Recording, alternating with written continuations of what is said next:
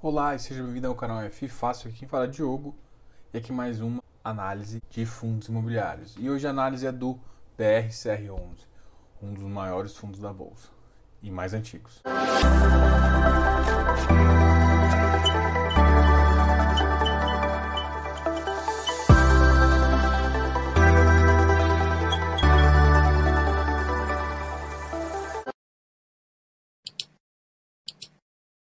Gente vai conversar bem, bem tranquilo. A ideia maior desse fundo, o que vale analisar realmente nele, é a questão da carteira. Então, o foco vai ser em organizar um padrão para te mostrar mais ou menos o que, que eu vejo desse fundo conforme alguma métrica baseado no, no estudo aí. E aí a gente vai fazer duas visões, uma visão pré-sétima emissão e já uma visão sétima emissão que tem a aquisição do Morumbi Corporate, também conhecido.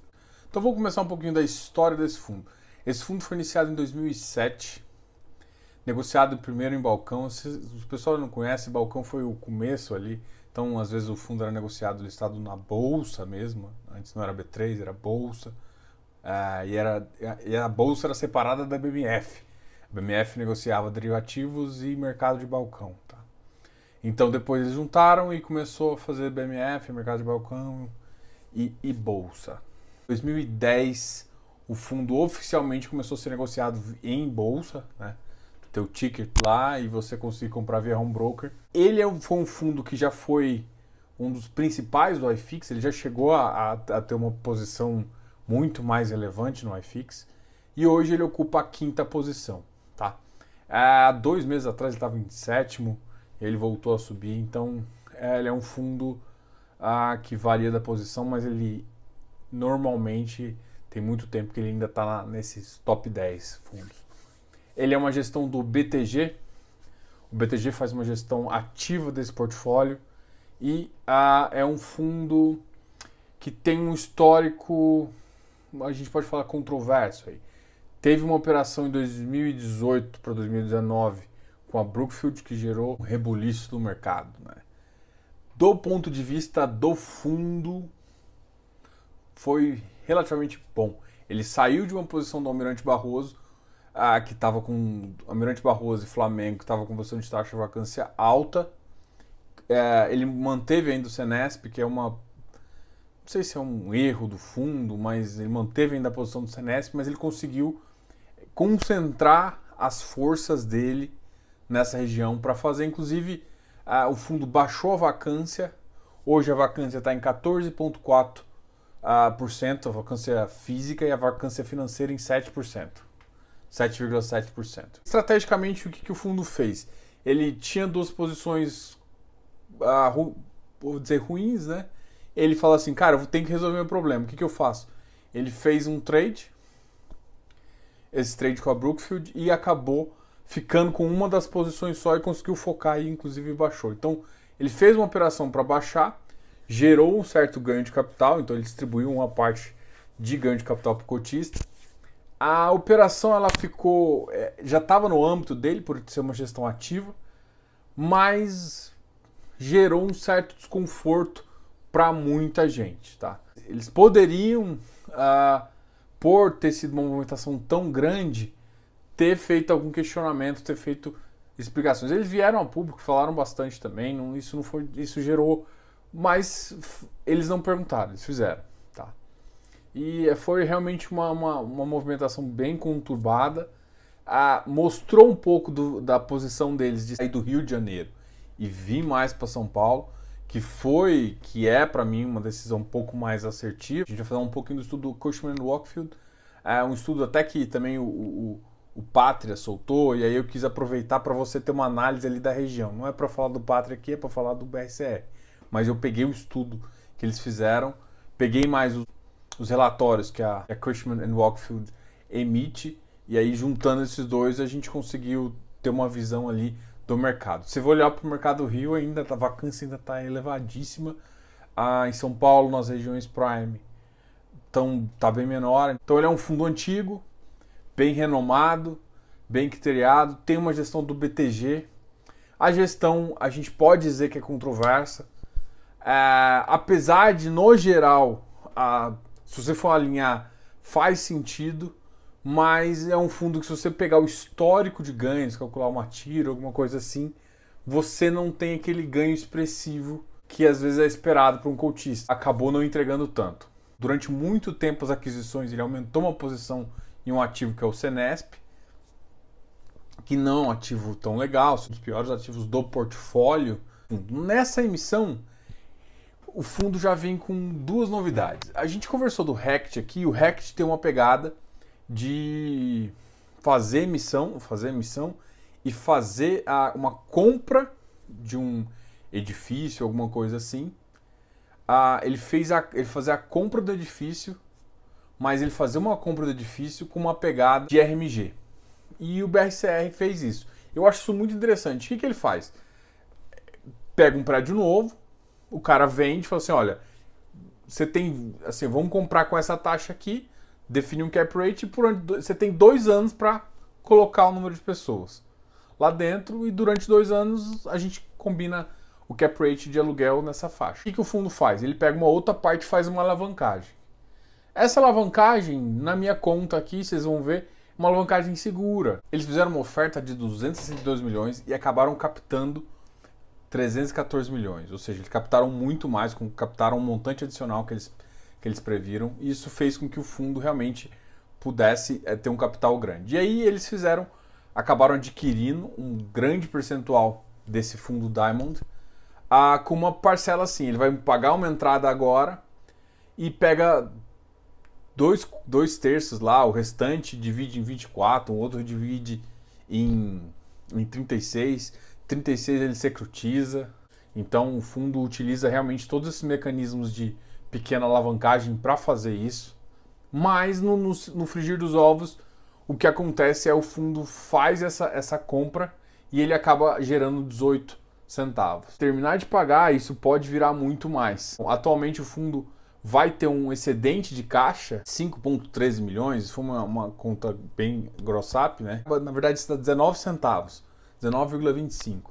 Mas eles contando algumas coisas que o fundo provavelmente tem que pagar por dentro, aumenta a taxa e tudo mais, uh, isso cai para 18 centavos. Então o potencial de, de ganho dessa, dessa movimentação, assim terminar de, de pagar, é o fundo ficar com em torno de mais de 36 centavos a mais. Até mais, né? Para mim eu achei muito engraçado. Você vai ler o, o fato relevante, no, num ponto você lê Berrini, no outro ponto você lê Shukri Zaidan e no site oficial, assim, Google e outras informações, você pega no Morumbi. Mas, assim, apesar do bairro ser Morumbi, esse foi o dado oficial que eu peguei, o bairro é Morumbi, mas a região, quando você vai estudar, a, a região a, é, imobiliária que eles consideram a região da Shukri Zaidan. A Shukri Zaidan é diferente da região da Berrini. A região da Berrini ela ocupa um, um patamar um pouco superior. Então eu considerei até para fazer análise posterior, eu considerei Shukri Zaidan, tá? Então nesse sentido, a operação que eles fizeram foram, foram boa, um excelente edifício. Vamos falar da gestão. Também um incidente a 2015 ou 2016. Bom, teve um incidente também de uma tentativa de comprar ação da BR Properties na época que o BTG quis aumentar utilizando o BRCR. Então, isso foi o que gerou um pouco de dúvidas. Aí veio, veio essa movimentação da, da Brookfield, que eles não perguntaram para o mercado, eles só anunciaram. É uma prerrogativa da gestão ativa fazer isso, mas foi uma decisão um pouco controversa. Acho que muita gente queria que talvez levasse para a Assembleia. Faz com que a gestão fique um pouco uh, carregado. E aí, se você for olhar para o fundo depois disso, o fundo melhorou. O que, que acabou acontecendo com o fundo? O fundo está é, com uma posição mais em São Paulo, conseguiu uh, atacar. Ele estava com muito problema de vacância espalhada, um pouco em São Paulo, um pouco no Rio. Concentrou o problema em São Paulo e está conseguindo resolver. Então ele tem baixado a vacância, inclusive na crise ele conseguiu baixar pouco, a vacância financeira baixou um pouquinho mas é um trabalho que a gestão tem feito e que pode se falar que é bom. Tem decisões gerais positivas, mas às vezes micro decisões que trazem uma certa desconfiança. E é essa a implicância que eu tenho. Eu não quero colocar a minha visão para você, Mas eu quero te falar que isso aconteceu. Eu ainda acompanho esse fundo, porque é um fundo muito importante para o mercado. A gente tem que falar disso. Mas assim, você vai analisar, foi decisões que, que corroborou para o fundo poder melhorar. E essa emissão realmente para mim foi uma, foi uma baita de uma jogada para o fundo, tá? Eu não sou a favor de RMG, do sentido de você depender de toda a receita. Mas nessas, nessa, nessa aquisição de bons ativos, dando um certa renda para o cotista, faz muito sentido. Mas muito sentido mesmo. Por quê? Porque você consegue fazer aquisição, você não perde renda, porque o problema é que você faz a aquisição e perder renda, muita gente que não tem uma cabeça ah, para varejo, para BRCR a gente ia perder. Tem muita gente que gosta de justamente comprar vacância e fazer um carrego, mesmo que seja um prédio novo, avalia que o prédio está valendo. Mas tem muita gente que não tem, não tem essa cabeça. Como o BRCR tem mais de 100 mil pessoas, se ele não fizesse isso, ele poderia atrapalhar o fundo. Mesmo que seja é, uma decisão positiva, então o RMG veio para fazer isso, né? Só que dá uma mascarada. Qual que é o problema? O RMG dá uma mascarada, porque ele, ele ganha uma receita que ele não que é garantida não é uma receita real. Eu fiz as contas, dá mais ou menos 22% da receita que vai ficar. É um fundo hoje que está com VP de 109 e a emissão foi lá em 86. E aí, aí eu queria lembrar que muita gente veio perguntar: nossa, o 20, o, a Vino veio fazer a mesma coisa. O BRCR fez também.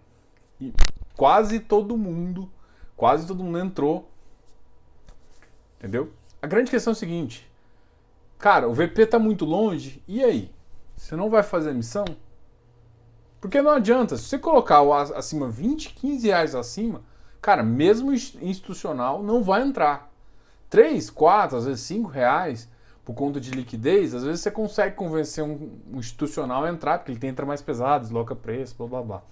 Agora, pensando já uh, nisso, você tem que entender que isso acontece pode, traz um pouco o valor patrimonial para baixo, mas nem sempre é danoso para o fundo, porque essa operação, por exemplo, foi muito positiva. Tem que olhar não é o VVP. Emissão, é importante que seja no VP? Cara, para mim, papel sim. É, tijolo, cara, depende do momento, porque tá todo mundo descontando por causa de fluxo de caixa. Vamos supor que o pessoal desconta, o mercado desconta correto. Por conta de varejo, não é, não desconta correto. Mas uh, pensando que o mercado desconta correto, você tem que pegar um, um certo. Não precisa nem ser spread enorme para todo mundo querer flipar, mas ficar ali próximo justamente para ter quem para ser mais vantajoso, para ser uma precificação mais correta para entrar. Nesse ponto, para mim a precificação também veio correta. Então, não tenho o que falar em relação negativamente em relação a isso. Então, teve essa emissão, emissão não precisa nem falar, né? Todo mundo abraçou essa emissão deu a, a, oferta foi consumida inclusive de montante adicional, a vacância baixa, a taxa de administração eles fizeram um negócio já há um certo tempo de deixar 1.1 até 2022. Taxa de gestão, mas taxa de administração agora está tá somando 1.35, mas a taxa deve voltar para a faixa de 1.5. 1.5 mais 25 vai ficar 1.75 de valor de mercado, não de valor patrimonial. É, o que parece justo quando está mais baixo, mas eu tenho certeza que quando está lá em cima você vai reclamar. Então, pense, pense o que, que você acha mais justo. No VP, quando está abaixo, todo mundo vai reclamar, né? Se tiver no, no estativo. Mas e quando estiver lá em cima? Esse é um fundo que com essa, essa mudança eu vejo ele voltar a caminhar para um patamar mais em cima. Porque ele vai começar a pagar. Tem um receio de eles tentarem fazer mais operações de MRG, que é pouco que o Rect faz.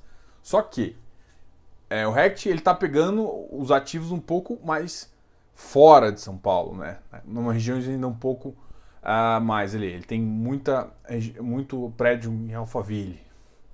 Tem uma posição também no Rio. E o BRCR não. Ele foi ali na Chucre, não é na região Prime, não é Faria Lima, em JK, que é o Prime do, do, do do mercado, mas é uma região muito boa. O VVP do fundo hoje está 0,81.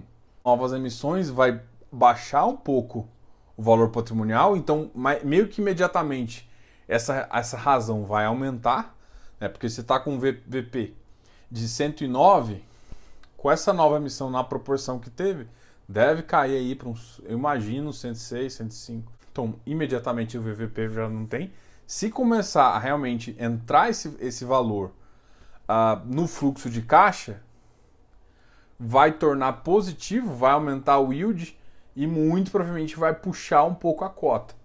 Então, esse é por isso que eu falo que esse movimento tem que lembrar, claro, que 22%, que não é pouco, né, em termos de concentração, vai ficar ali preso. Então, vamos falar um pouquinho desse, desse pré-sétima emissão, que é justamente para você entender os ativos, como eles se comportam e, e qual que era a classe é, em termos de localização, vacância.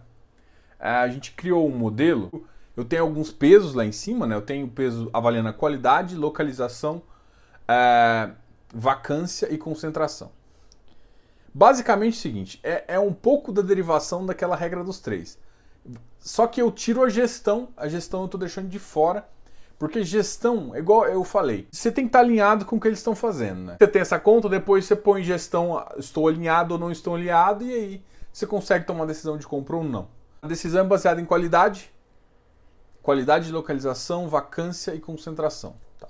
Essa tem mais uns outros critérios, mas eu acabei não utilizando para esse estudo aqui que eu estou te passando. E aí eu coloquei pesos. O peso maior, na minha opinião, o peso maior que eu coloco é localização. O segundo é qualidade do ativo. Eu coloquei algumas referências que eu tenho, coloquei referência dos estudos que eu estou vendo a Cushman, é, utilizei eles para justamente para me dar um número referência e para vocês terem essa ideia. Avaliando o, o, fundo com esses, com esses critérios, é, a gente tem pega o portfólio inteiro, exclui a sétima emissão por enquanto, e aí a gente faz essa análise. Pondera pelos pesos que está lá em cima. E aí eu fiz uma, uma, uma visibilidade ali do que cada um poderia influenciar. Isso um pouco a, ali de um, de um estudo que eu faço né, para a entrada. E eu coloco uma vacância com peso menor porque a vacância ela, ela pode ser um processo decisório que te atrapalha, mas você pode apostar em vacância. Então você tem que ponderar isso quanto você quer é, achar negativo uma vacância ou não. Regiões ruins eu penalizo vacância, regiões boas, às vezes potencial até de ganho de capital. E aí eu ponderei tudo por quê? Porque não adianta eu falar assim, olha, o Montreal ele tem mais ou menos para mim uma nota 1,69. Dourado tem uma nota 8,78. E aí, quem puxa mais, né? Eu, eu fazer uma média? Não. Aí eu pondero pela receita. Quem me traz mais receita faz mais sentido, né? Porque se ele for mais afetado, ou seja, um ativo bom que tem maior porcentagem da minha receita, que vai ser o caso dessa sétima missão, ele vai entrar com um, um, poder na minha nota final desse ativo muito maior. Um dos ativos que tem a pior nota é o Centro Empresarial Transatlântico, ele tem uma nota 6 abaixo de 7, o que, é, que eu, que eu normalmente não gosto, mas o potencial dele é 1,8, a receita, então influencia muito pouco. Um outro ativo que também tem uma nota muito baixa é o, é o Cenesp, tem uma nota 5,77 e já tem uma, uma, uma uma, um percentual de 17%. Para mim, esse, e assim a gente já comentou isso, é a dor de cabeça. O fundo, desde 2005, aumentou um pouco da posição, não dá para entender o que, que eles estavam pensando na época. Assim, é, nunca foi um ativo prime uh, ah, para aumentar a posição, mas eles na gestão ativa sempre gostaram de aumentar. É, foi, foi boa a decisão entre Almirante Barroso e Senesp apesar do Almirante Barroso ser muito melhor ativo, né? Mas tá... em compensação, o Senesp eles conseguiram baixar. Ele ainda uh, prejudica um pouco a minha média, mas aí você vai analisar o BRCR antes do, do da sétima missão. Ele, me, ele tá com uma nota, na minha opinião, em termos 7.86. 7.86 ele tá no geral, ele tá seria um, entre um A e um double A, né? Um triple, um triple A acima de 9, o double A acima de 8 e o A acima de 7. Então ele está acima de 7, está quase chegando ali no 8, 7,86. Então, para mim é uma carteira, no geral, boa, portfólio interessante. Em termos de localização, não é tão boa. É ali quase chegando no A, né? Tá entre B e A.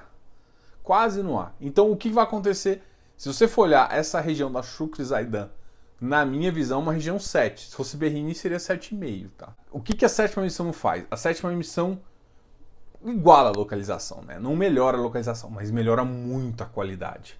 Então a qualidade que já estava quase 8, tá 7.8, a qualidade é vai vai para 8 e lá vai cacetada. Então a qualidade eu melhoro, localização melhoro também, porque está em 7 a 6.99, vai, vai ali quase para 7. Eu perco um pouquinho de concentração, porque eu, eu, começo a ficar muito concentrado nesse ativo, né? E dependendo do meu RMG, no geral esse ativo fica melhor. Então ele já estava com uma, com uma nota boa em termos de aderência à minha estratégia. Vamos lá. Eu estou com uma estratégia que eu tenho comentado um pouco prime, né? De escolher ativos prime. Ah, nessa estratégia ele não encaixa.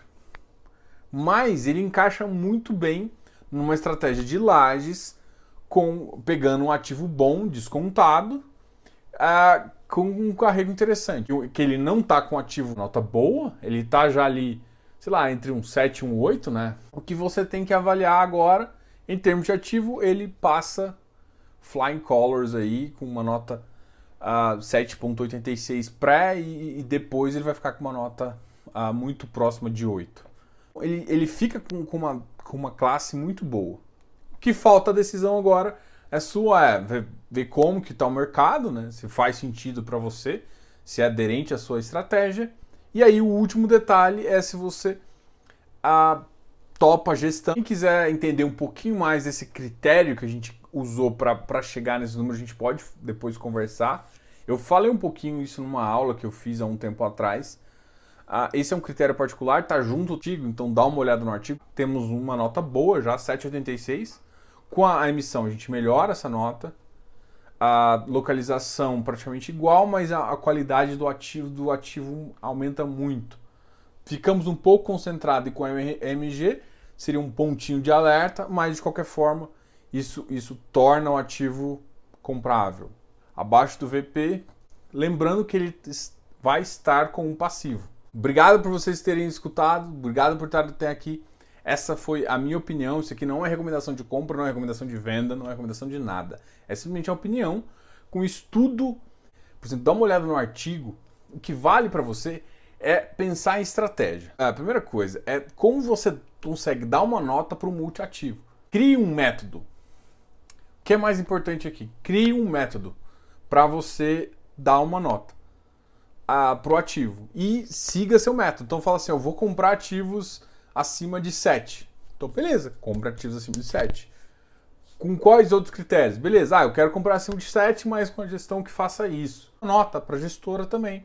E mude essa nota, porque as gestoras tomam decisões, sempre reavalia. O mercado ele não é fixo. O método de cálculo vai estar tá lá no site, que é uma, uma forma interessante você pensar. Gostou do vídeo? Inscreva aqui no canal, dá um like nesse vídeo e muito obrigado por assistir até agora. Qualquer dúvida, deixe comentários. Os comentários é muito importante para mim, eu respondo todo mundo. Dúvidas?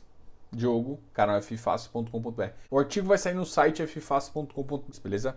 Grande abraço, Diogo, canal F.